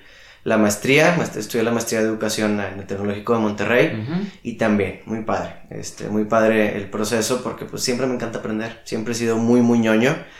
Y eh, lo que más disfruté de mi maestría fue mi tesis.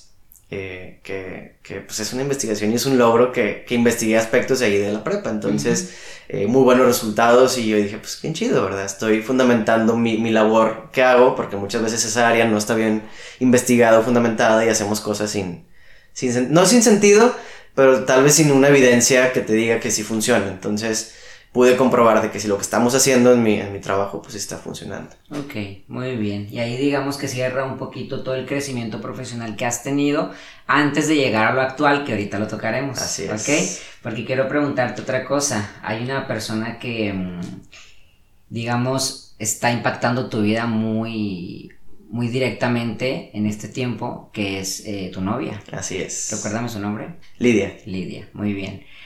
¿Cómo la conociste? Es una historia de novela, bien chida, la verdad. Eh, yo nunca hice ejercicio en toda mi vida. nunca, hasta hace 4 o 5 años, yo creo 4.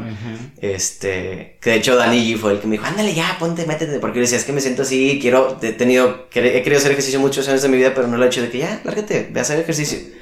Encuentro yo un gimnasio, no me gustan, no me gustan actualmente, nunca he ido, pero nunca, no me gustan los gimnasios de aparatos, entonces encuentro uno de calistenia, que es tipo usar tu propio peso, cargarte en una barra, hacer pull-ups, chin-ups, entonces dije, ah, chido.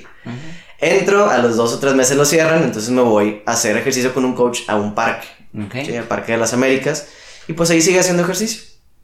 ¿Y por qué digo esto? Porque fue ahí en el parque cuando conocí a mi novia. ¿sí? Yo ahí pues íbamos ya, nos, nomás estábamos un amigo y yo haciendo ejercicio, ya, ya, de hecho ya no nos entrenaba ningún coach, ya, ya no sabíamos más o menos las rutinas. Y pues obviamente pasan chavas de que, ah, mira, estás guapa y está así y todo lo demás. El chavo tiene 10 años menos que yo y nos llevamos súper bien, la verdad. Mm. Y de repente pasa la que actualmente es mi novia y pasa con una sonrisa enorme y yo, vato, es que ella, o sea, es que ella es, o sea, no sé, algo me está algo te llama. llamando. Entonces, eh, obviamente del que decía yo, ah, mira, le voy a hablar a que le hablé, pasó un chorro de tiempo, ya me conocen como soy, soy bien verde para esas cosas. Mm. Eh, pero eh, una parte de mí decía, ching, güey, es que creo que era una chava que estaba conmigo en la secundaria que pues, no me caía bien. Y entonces me metí a investigar y según yo no era, y yo, pues no, pero ¿quién es? Y yo buscándola en redes sociales y nunca la encontraba. Pero estaba bien chistoso porque ella pasaba corriendo de repente con sus perritos y yo estaba haciendo ejercicio pues en las barras y le sonreía, me sonreía y se chiveaba y nos volteábamos, entonces bien chido. Pero sí, no sé si fueron tres semanas o un mes, no me acuerdo, la verdad no, no, no perdí la noción del tiempo. Güey, ibas, ibas a hacer ejercicio y a traer la emoción de que la ibas a ver. Claro, cuando llegaba siempre buscaba ver si estaba su camioneta.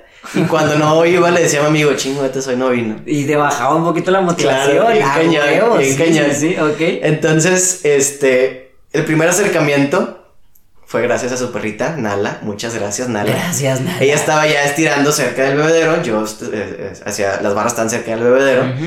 Iba y, y yo pues, empecé a tomar agua y le hablé al perrito. La verdad, soy una persona amante de los animales, los que me conocen lo saben. Y de que, ay, ¿cómo se llama? Nala. Ay, qué bonita. Y me fui.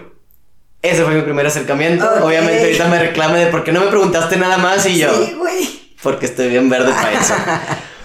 El segundo acercamiento, ella traía otro de sus perritos. Ella tiene, tenía en ese momento tres chihuahueños. Ahorita tiene cuatro. Bueno, tres o cuatro. Sí, cuatro perritos. Uno no chihuahueño. Este. Y llega con otro perrito y estaba en las barras de que yo, ah, mira, le tocó paseo al otro. Yo, pues tratando de sacar plática a lo menso de que, ay, sí, ay, ¿cómo se llama? Luca. Y de que, ay, yo tenía un perro que se llamaba Luca. Ay, ¿qué le pasó? Y le empecé a platicar, plática de menos de cinco minutos. Ah, muy bien, qué padre, gracias. Y empecé a hacer ejercicio. Y desde ahí ella me empezaba a saludar, ya ves, cada vez que llegaba, obviamente, pues de lejos, ni siquiera de, de beso ni nada. Es como, ah, hola, hola, Dios, adiós, que estés bien. Y yo salía con mi amigo a cenar, con el que hacía ejercicio, y, y le decía, no, es que ya le quiero hablar. Me dice, ándale, culo, ya háblale. Y yo, bueno, ya. Siguiente día le Era me acuerdo que salimos creo que un sábado, un domingo. Y en esa plática de, de hablando de mujeres, me dice, sabes que a mí me gustan mucho las mujeres con el pelo cortito. En ese momento mi novia tenía el pelo largo. Entonces, ese día me acuerdo fue un día, hace como dos años, sí, dos años y medio más o menos. Ok. Eh, era un, fue cuando hubo un eclipse en solar, algo así. Me acuerdo que yo estaba en las barras, ella se estaciona justo enfrente y se baja y se baja con el pelo corto, o sea, se había cortado el pelo, pelo cortito y yo, es una señal, es el destino, claro. Se baja, nos saluda y empezamos a platicar y me y empieza que ah, a los dos de que ah, vieron el eclipse y de que yo sí y yo le dije, de hecho un alumno traía un aparato ahí en que hizo de esos que hace la gente y ahí lo vi de que, ay, qué padre eres maestro. Y de que yo, sí, ahí soy maestro de prepa. Le empecé a contar. Y de que, ay, ¿tú qué onda? ¿Qué haces? De que, ay, yo soy estudiante. Y yo, ay, qué padre. Y empezamos a platicar, yo creo que esa plática duró como 10 minutos. Le dije, oye, ¿sabes qué? Déjame ponerme a hacer ejercicio. Y ella también se puso a hacer ejercicio. Terminando, yo traigo siempre mis patines en el carro. Me pongo yo los patines, me pongo a patinar. Y al final, pues llego donde estaba ella estirando. Y me dice, ay, qué padre que patines. Yo, estuve, yo patinaba sobre hielo. Y yo, no, otra señal, o sea, es increíble, porque es un sueño frustrado también para mí patinar. O sea, sé patinar, pero tipo patinaje artístico, o sea, o algo así, ¿verdad? Ok. Y empezamos a platicar, a platicar, yo creo que duró como media hora la plática, bien, bien chido. Hasta que, este, no sé qué comentario yo le digo, y le digo, ya me la bañé con mi comentario de señor. Me dice, pues, ¿qué edad tienes? Y yo, 26. Y hace una pela los ojos y yo. ¿Y tú? ¿Y tú qué edad tienes? Me dice, 19 y yo. Dios mío, bueno, ya es mayor, pero por mi mente pasaban muchas cosas y de que chingüetas. Pero bueno, no voy a tomar decisiones ahorita, es simplemente, pues, para que esté complejo, ¿verdad? Desde ahí, cada vez que hacía ejercicio, nos terminábamos los dos y empezamos a platicar en el parque sentados, o sea, bien, bien chido. Cuando, dice, cuando decía yo voy por un camino fue cuando ella me dijo que le habló su mamá y de que no, sí, estoy aquí platicando con Alan. Y yo, claro, ya le dijo mi nombre, ya está hablando de mí, ya, o sea, claro. A huevo, a huevo. Y cuando fuimos, salimos por primera vez, este, yo en ese, una- en, ese, en ese momento mi hermana me había invitado a un evento a beneficio de un niño que tenía cáncer y era tomarte foto con tus mascotas en el parque Rufino Tamayo. Ok. Entonces estábamos platicando en el parque y hablamos de los perros y yo, ah, por cierto, te voy a mandar una invitación que me hizo mi hermana porque es un evento a beneficio ah, y foto con tus mascotas. Ay, gracias. Entonces así le bajé el WhatsApp. Te juro que nunca lo planeé. O sea, si lo hubiera planeado, no me hubiera salido. ¿Cuánto tiempo tardó? tardó? Como tres o cuatro días. Tres o cuatro Sí, días. Sí, tres o cuatro, tres, cinco días, no me acuerdo. Ok. Entonces, este, ya le bajo su WhatsApp, bueno, se lo pido, se lo mando en ese momento y en camino a mi casa voy viendo el mensaje y yo, no aparece la foto, no aparece la foto, chinguatas, me dio otro número. Y ya nada más llegando a mi casa, cuando en el camino dije, qué menso estoy, porque no la invité, porque fue una invitación de, por si quieres ir tú sola. Ok. O sea, no fue un vamos a salir tú y yo. Te digo, estoy bien verde. Entonces, este, llegando le- me dice, ay, muchas gracias, no sé qué. Y le dije, oye, ¿y si vamos juntos? Me dice, sí, estaría bien padre, no sé qué. Y yo, claro, o sea, de aquí soy. Salimos, las fotos, la verdad, son fotos que la gente cuando las ve dice, no manches, parece fotos si son de casados. Porque se iba a tomar foto, fotos ella, pero tenía cuatro de sus perritos. Bueno, sus cuatro perritos. Entonces la chava, la fotógrafa, dijo, ponte con ella y ayúdale. Entonces nos tomamos fotos juntos, es foto de casados, o sea, sesiones de novios y bien chido, la verdad. Y a partir de ahí empezamos a salir, empezamos a salir, salimos como tres meses. Este, ella está estudiando ingeniería química, entonces había, pues ahí se atravesaban exámenes finales, este, se acercaba diciembre, ella cumple el primero de diciembre, yo el 10 y yo chingüetas. Dije, no, ya, ni modo. Le llegué estando en el parque, o sea, fuimos al parque, ahí le pregunté, nos empezó a llover bien chido, entonces nos fuimos al carro y ahí le llegué, no, ¿sabes qué? Pues quiero ser mi novia, de que sí, bien padre. Y ya, pues ya este diciembre cumplimos dos años de noviazgo. Bien padre. Ahí te va la pregunta. ¿Quién es Lidia para ti? Lidia para mí es una persona que me ha venido a recordar quién soy, Ujú, me, me ayuda a fortalecer quién soy. Este, al principio yo pensaba, y es algo que le he platicado con ella, que decía, pues es que soy siete años mayor que ella. Y yo creyéndome así más maduro, más así, pero también ella aprendo mucho. Ella me, me ayuda a conectarme también con la cuestión de divertirme, de no nomás estresarme. Y me ha apoyado mucho en, en, en, en los, en los proyectos que he hecho, en las decisiones que he tomado. Siempre cuando tengo algún logro o algo es de que, fíjate que pasó esto, o algo que no me gustó es, o sea, en lo personal de, de mi día, es como, ah, me acaba de pasar esto. Entonces, me alegra el día, o sea, me, me, me gusta mucho el, el- Cuando al principio decía, pues chingatos, va a ser complicado porque es siete años de diferencia, ella sigue estudiando, entonces, pues vivimos etapas muy diferentes. Sí. Pero la verdad hemos sabido complementarnos muy bien y hemos sabido como, pues llevarla a, cabo. Entonces, bien, bien padre. Perfecto, muy bien. Es una persona que te hace ser más feliz Sí. de lo que ya eres. Y tú la haces ser más feliz de lo que ya Así eres. es. Y más que, más que, o sea, sí me hace muy feliz, pero también me hace, como es una caja de resonancia, eh, me hace rebotar quién soy, todo lo que estoy haciendo y digo, pues sí, tengo todos los motivos para ser feliz, ¿verdad? Entonces, Perfecto. Y también hacemos lo que eras juntos, también es una persona, yo soy una persona muy jodona, bueno, ella también, entonces, Muy qué, señor. jodona, ¿Qué que significa pone eso? gorro Ah, de joder, ok, sí, ya. sí, sí, sí. Yo, Yo, ¿cómo no lo entendiste? Qué pedo. Sí, Ok, este, jodona. entonces, palabra pues ahí nos echamos un tiro, pero también somos romanticones de vez en cuando, este, muy padre, la verdad. Ok, voy a conectar esto con el siguiente paso que les Dale. pregunto a todos. Ahorita, si yo te pregunto, Alan, hoy, 16 de octubre de 2019, ¿eres feliz? Muy feliz. Ok, ¿qué te hace feliz? ¿Qué te, qué, ¿Cómo vives? ¿Cómo te gusta vivir para ser feliz? Fíjate que, este, soy una persona que recuerda mucho mi historia, sí, o sea, recuerdo muchas cosas de mi infancia, de secundaria, de todo, y eso me ha permitido, pues, tener este proceso de, de conocimiento y de, de ser mejor persona. Ujú. Y el darme cuenta que siempre he tenido buenas herramientas, que siempre he tenido una buena formación, que las cosas, yo soy una persona que las oportunidades no las busco ni las planeo, se me dan. O sea, ejemplo, entrar a trabajar a Prepatec, no lo busqué, ¿sí? Este, los ejemplos, por ejemplo, comunidad juvenil me llegaban así, nada más como, ten, aquí está. Nunca planeé de que, ah, por ejemplo, el ejemplo de mi novia no es como que voy a salir con tantas personas, encontrarme un parque. O sea, y he sabido aprovecharlas y la verdad he aprendido a vivir haciendo lo que me gusta y lo que me apasiona. ¿Sí? Encontrar este propósito que actualmente ya lo conozco bien, que es eh, impactar en las demás personas, este, en su proceso formativo y por consiguiente, pues estar yo bien con mi proceso formativo, pues me, hace ser muy, muy feliz. Y no nada más lo hago en el trabajo, o sea, porque mucha gente dice, no, pues sí, haz tu propósito en el trabajo, no. Eso lo hago con todos, con cualquier persona que yo platico en mi negocio, que ahorita voy a empezar a hablar un poquito de él, este, con mi familia, hago eso. O sea, si conozco a alguien nuevo y me dice alguna situación de que, ah, pues oye, deberías de pensar en esto, lo estoy haciendo. Entonces me hace muy, muy feliz.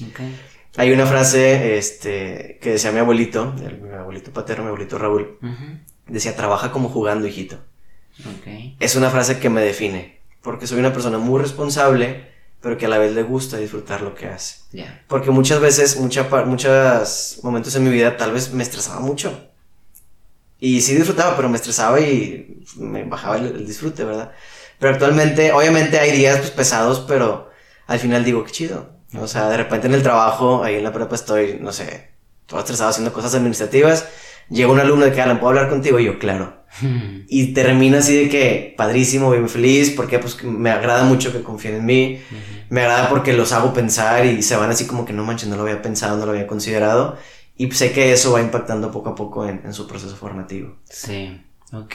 Fíjate que algo que yo mm, empato mucho contigo, Alan, digo, lo empato porque me ayudaste a encontrarlo, es a disfrutar lo que hago.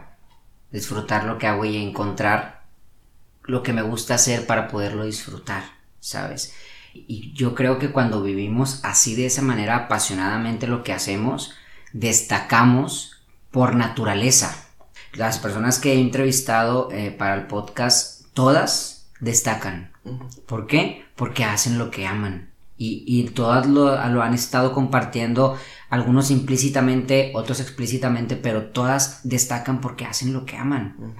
si, si, tú preguntas por cualquiera, John, Eric, Amalia, Dani, Beto, todos destacan.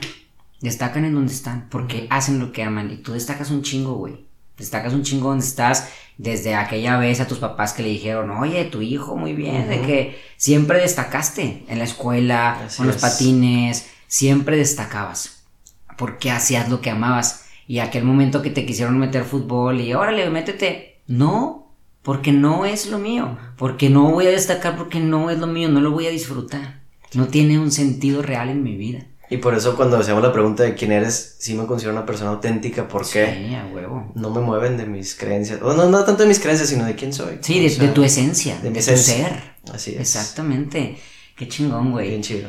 Y bueno, este, para terminar, hay una cosita muy importante que vamos a, tocar y que quiero que expliques, porque pues a final de cuentas te desenvuelves en algo muy, muy, muy... que tiene que ver con esto que es un proyecto que tienes arrancando ya de, de unos añitos, un año. Dos años. Dos años, pero que está apenas, digamos que potencializándose. Platícame sobre eso. Yo la verdad digo, soy una persona, pues mi papá, cuando yo nací, yo soy el tercero, lo corrieron de la empresa donde trabajaba. Entonces él empezó con negocio.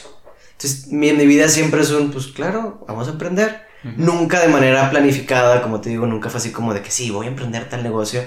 En carrera sí decía, me gustaría hacer alguna, algún día una consultora de empresas, algún colegio o algo, ¿verdad? Alguna institución educativa. Pero nunca lo planifiqué. Entonces un día estaba yo en el rancho, y estaba mi primo, y me dice, oye, es que estoy buscando, estoy encontrando eso, estoy retomando yo también mi vida profesional porque lo que hacía no me gusta estoy leyendo varios libros, vamos a hacer un proyecto juntos, por favor. Sé que tú tienes todo lo que yo necesito y podemos hacer un buen equipo. Y yo, sí, sí, sí. En ese momento yo, mi intuición decía, no es momento. Pero sí era un, va, suena interesante. Como al año, o a los dos años, no me acuerdo exactamente, la verdad, eh, me dice, este, me certifiqué en esta parte. Es, me como coach basado en fortalezas, coach de fortalezas. Y está bien chida la metodología, ándale, contesta el test, te doy sesiones y yo, no, porque yo decía, ay, fortalezas no, también hay que ver las debilidades. Me decido tomarlo después de varios, o sea, hice, me dio el código, hice el test después de dos meses y como al mes tuve la sesión. Ok. Y cuando tuve la sesión dije, no manches. O sea, no manches, esta herramienta me está definiendo quién soy, me está ayudando a saber, a confirmar lo que ya era y a poder darle una, un, un cauce más orientado a mis talentos, a mis fortalezas. A partir de ahí empezamos a hablar de que vamos a hacer un negocio. Ya había empezado como consultor, eh, como consultor independiente. Me dice, vamos a hacer un, un negocio. Y empezamos. O sea, empezamos. Yo, la verdad, pues te digo, nunca lo planifiqué. Y jamás en la vida, digo, me, llevo- me llevaba bien con mi primo, era, es mayor que yo. Pero nunca fue así como que una relación bien profunda y chida, porque pues yo era el más chiquillo y ellos se juntaban aparte con los más grandes, ¿verdad? Y jamás en la vida pensé trabajar con él. Ya. Ok. Y actualmente, pues ya llevamos, te digo, ya casi dos años con esto y, y la verdad es, es padrísimo el trabajo que estamos haciendo. Básicamente es, bueno, es una consultora de empresas que nos enfocamos en la, en la parte eh, humana y organizacional. Ujú. Eh, no nada más nos dirigimos a, a empresas, también a instituciones educativas, a individuos, a grupos de cualquier, cualquier lugar. Y traemos esta metodología de desarrollo basado en fortalezas. ¿En qué consiste? En que tú contestas esta herramienta, el Clifton Strengths, donde te arroja tus talentos naturales. Ok. No me refiero a un talento de cantar, bailar y así, sino un patrón que tú tienes de manera natural en tu forma de pensar, en tu forma de actuar, en tu forma de sentir. Entonces, el conocer esa naturaleza te permite a ti identificar cómo te puedes desenvolver de mejor manera. Porque muchas veces nos la forzamos y decir, sí, voy a lograr y voy a pa- pararme enfrente de un público para hablar y decir y convencer, cuando no está dentro de, nuestra naturaleza. Y cuando estamos desperdiciando el verdadero potencial que es analizar números o hacer planificar todo un evento o sacar ideas o conectar gente, entonces lo que hacemos básicamente es esto, a través de sesiones, de sesiones individuales y a través de talleres, trabajamos con las personas para que conozcan su potencial, para que lo entiendan cómo les está funcionando en su vida, porque también como es algo natural te puede funcionar en contra. Y una vez que lo entiendas, es decir, cómo lo puedes desarrollar ahora sí para convertirlo en una fortaleza Ya. eh, durante la plática me estuviste preguntando mis talentos. Yo, soy- yo de- dentro de mis cinco talentos principales es aprendedor, responsabilidad, idear, conexión e intelección. Es decir, soy una persona que le encanta el aprender, que tal vez no me, me, me siento a leer, pero me gusta aprender mucho de experiencias, ver el proceso de aprendizaje. Soy una persona sumamente comprometida y responsable. Me encanta dar ideas, o sea, se me ocurren cualquier cosa. Soy una persona en la conexión, es una cuestión tanto espiritual que sabe conectar ideas o cosas o conectar personas y creer que todos somos una misma, un mismo, no sé, ser humano y cómo lo que yo hago va a impactar en los demás. Pero también soy una persona que piensa mucho. Entonces cuando yo conozco esto, me permite a mí entender que todo lo que había hecho a lo largo de mi vida, he estado viviendo eso. Sí. Desde cómo he sido en la escuela, desde que me encanta dar ideas nuevas y proponer cosas que tengan un sentido, por ejemplo en el grupo, Ujú. o sea, todo lo iba viviendo. Entonces, Sí. empezamos este proyecto. Este, para mí fue difícil al principio porque yo estaba estudiando la maestría todavía, con el trabajo todavía en la prepa tech. Este, entonces era muy poquito tiempo lo que tenía y me frustraba así, entonces estaba como de vez en cuando, ¿verdad? Ujú. Y cuando terminó la maestría, pues me meto más de lleno, ahorita también estoy más de lleno y también sigo estando en la prepa de tiempo completo. Entonces estamos ahorita de hecho haciendo talleres abiertos, este, haciendo la, la pausa comercial aquí es, Échale. este, si nos pueden seguir también en redes sociales, Ok. el negocio es Sporus, Ajá. S-P-O-R, no, S-P-O-R-U-S. R-U-S, soy pésimo deleteando. S-P... S, Porus, ¿sí? Como espora, R-U-S. excelente. Sporus.mx en Facebook, en Instagram. Eh, la verdad vale la pena, digo, tú ya tomaste Sí. esta, esta, esta metodología, tú la tomaste en sesiones individuales, pero te permite conocerte, te permite saber quién eres, cómo puedes incluso relacionarte con los demás, porque muchas veces decimos, Ay, es que la otra persona siempre es así, es bien intensa, pues es su naturaleza. Me Ok. pasa mucho con mi primo, mi primo es mi, so- bueno, mi socio, este, yo entendiendo la manera en cómo él funciona, ya sé que no le puedo llegar a decir de que, o sea, a, a echar en cara un conflicto, porque no es así su naturaleza. Tengo que irme suavecito. Y él sabe, por ejemplo, que si llega tarde una junta, pues yo me voy a molestar porque tengo la responsabilidad. Entonces, aprendemos a funcionar muy bien como equipo. Yeah. Y si eso lo llevamos a un equipo, bueno, no es un equipo de trabajo, pero si llevamos, por ejemplo, en relaciones familiares, relaciones de pareja, en cuestión de cualquier cosa, o personal, decir, cómo yo este potencial que tengo lo puedo aprovechar, Ujú. pues va a ser increíble. Entonces, este, para los que les llame la atención este, este tema, la verdad, digo, en mis redes también estoy ahí como subiendo un chorro de cosas. Este, ¿Por qué? Porque primero confío en esta herramienta, confío en esta metodología. Honestamente digo, es mi negocio, pero no nada más es para vender, sino creo y quiero, como les digo, con este propósito, que la gente aproveche y conozca su potencial y es una herramienta que en lo personal y a nivel también estadístico ha funcionado muy bien.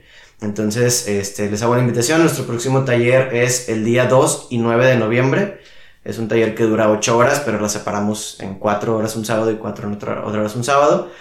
Eh, y este, pues los que gusten ahí seguirnos en redes sociales y les damos más información. Da tu red social de Instagram, Alan. Ah, mi, red, mi Instagram es Alan D E O C H O A, Alan de Ochoa. Todo pegadito. Todo pegadito. Muy bien, para que también ahí lo sigan.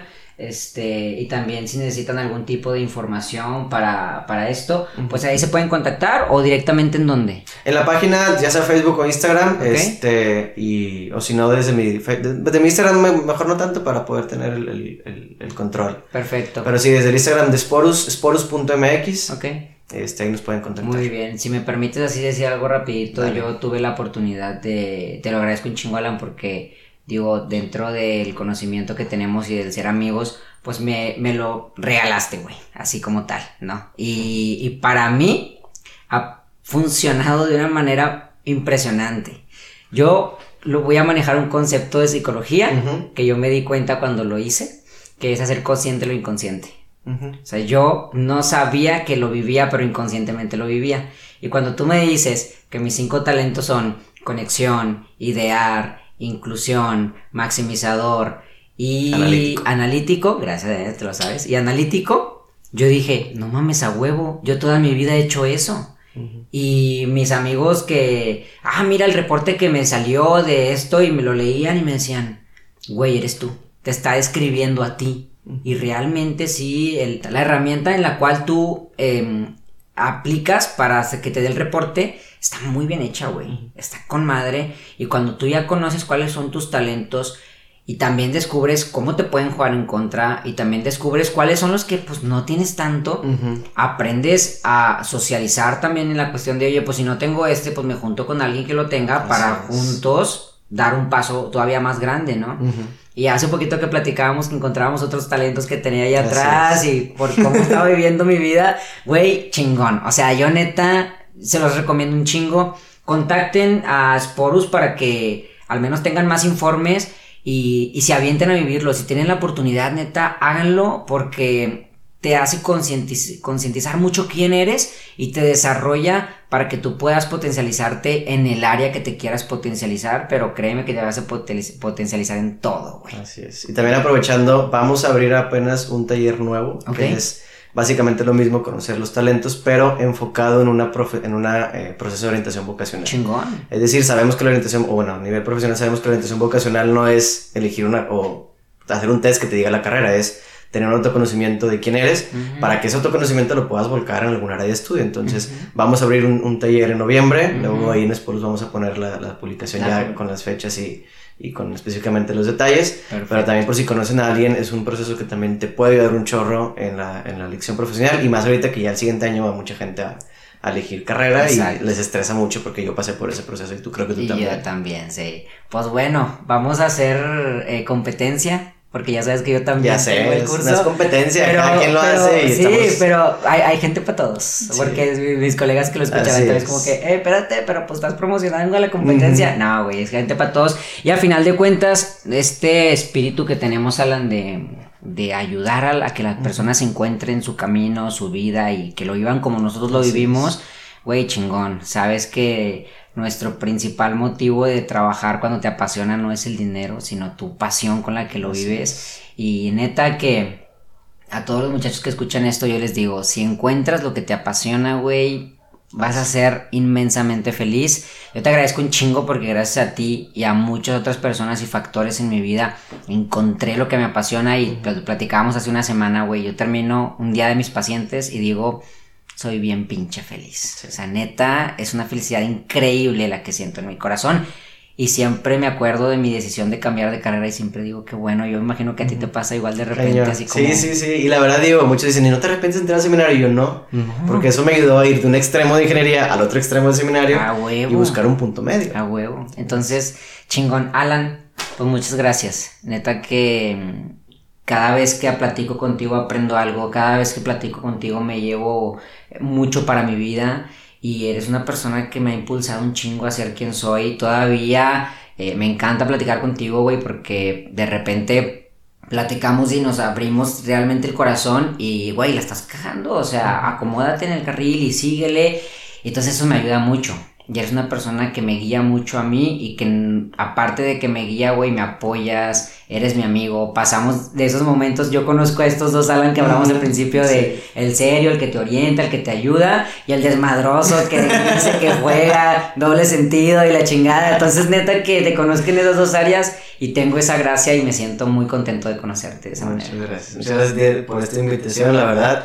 Este, a veces es difícil hablar de uno mismo, pero pues si tiene el mismo propósito de ayudar a los demás y de impactar para que la gente se conozca y se descubra, yo encantado de hacerlo. Perfecto. Entonces, muchísimas gracias. Perfecto. Bueno, ya después de sobarnos las espaldas, este, terminamos el capítulo. Gracias, gracias a ustedes por escucharnos. Ah, para cerrar, em, ahí te va. Quiero que le mandes un saludo solamente a una persona. No te la bañes. A una persona.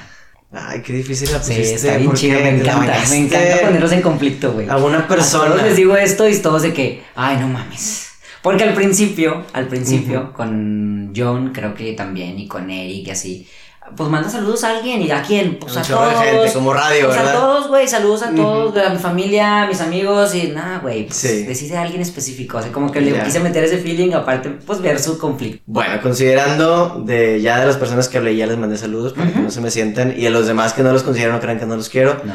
Le quiero mandar saludos a una persona que es, ha sido mi amiga de carrera, una de mis mejores amigas, que la verdad somos como hermanos. O sea, somos como hermanos. Yo le puedo marcar cuando tengo algo, ella me marca cuando, tenemos, cuando tiene algo. Y nos confrontamos muy chido, nos ayudamos a pensar bien en, en qué, está- en qué la estamos regando, así como tú decías. Ujú. Eh, un saludo a Ariana, es Ariana Sáenz, eh, una de mis mejores amigas de carrera, este, porque también ha sido una persona muy importante en mi proceso de formación, obviamente en mi carrera también, y que pues haya conservo la amistad. Muy y los demás no se me sientan, por favor, saludos Nah, también. fíjate que este ejercicio también va ligado para que la raza que te conoce no se sienta y entienda que solamente era una persona, ¿sabes? Así Y no significa que sean más Si importantes. me hubiera dado la lista, aquí nos echamos otra hora. ¿Verdad? Exactamente. Bueno, yo también lo hago, todos los capítulos. Y hoy le quiero mandar saludos a Luis Gómez, porque fíjate Saludos, que Gómez. Luisito, Luisito es de mis escuchas más fieles. Sí. Siempre me escucha el güey. De hecho, un, un lunes, jugamos fútbol lunes, ahí los que vayan escuchando. Este, y un lunes siempre casi siempre me pregunta, ¿y a quién entrevistaste ahora, güey? ¿Quién sale mañana? Chida esta hasta parte. parece que no tiene trabajo y tiene tiempo para estudiar, para Sí, escucharlo. Ponte a jalar, güey. Sí. Pero bueno, escúchame, no importa, no importa el jale, tú escúchame, Te güey. queremos, Luis. Este, le mando saludos, güey. Créeme que mm, eres un amigo bien fiel. Eres un amigo que siempre está ahí, que siempre está para motivarnos, para sacarnos una sonrisa, güey. Para cambiarnos el ánimo si de repente andamos bajones. Eres un chingón, güey. Neta que gracias por ser mi amigo. Gracias por estar ahí y por apoyarme en este proyecto también. Y bueno, pues gracias a todos los que nos escuchan. Que tengan un buen día y bye bye. Hasta luego. Historias maravillosamente normales, tú eres una de ellas. Pregúntate cuáles, todas tus decisiones te han hecho, te han creado. En la tormenta las tomas, decide con cuidado. Historias maravillosamente normales, tú eres una de ellas. Pregúntate cuáles, todas tus decisiones te han hecho, te han creado. En la tormenta las tomas, decide con cuidado.